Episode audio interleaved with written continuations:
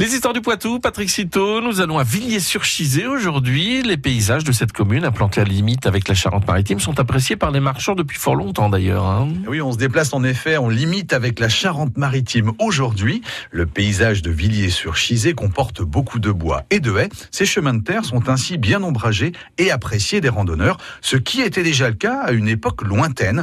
À l'époque gallo-romaine, les soldats, les commerçants et les pèlerins de Compostelle empruntent déjà ces chemins.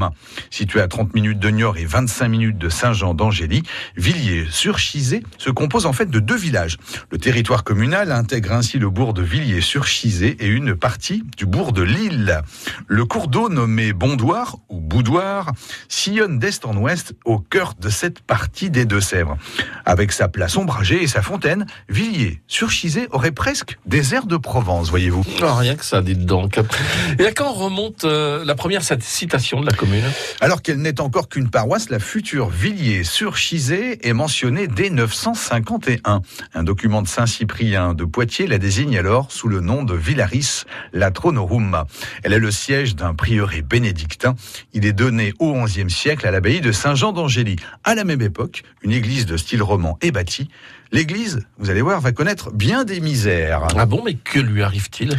Bien, elle est ainsi énormément endommagée au cours des guerres de religion.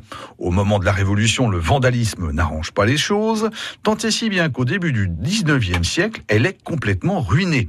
On n'y célèbre plus d'office. Les restes de l'édifice sont néanmoins classés monument historique en 1932, un classement notamment dû aux magnifiques sculptures qui ont miraculeusement survécu. On en trouve notamment à l'endroit où était la porte sud de l'édifice quelques chapiteaux à musiciens et danseurs et autres oiseaux ou ornements floraux et géométriques ont ainsi malgré tout survécu pour prolonger cette histoire débutée au XIe siècle. Bon, j'ai un peu euh, miraculeusement, je l'ai un peu prononcé bizarrement, mais c'est pas grave. Par contre, c'est mon téléphone qui a oui, dit. Bah oui, mais ça ton téléphone. Enfin, Patrick Chito, c'est quoi ces histoires là encore, hein, franchement Il y a toujours des problèmes de téléphone. 7h25. Hein. France Bleu Poitou.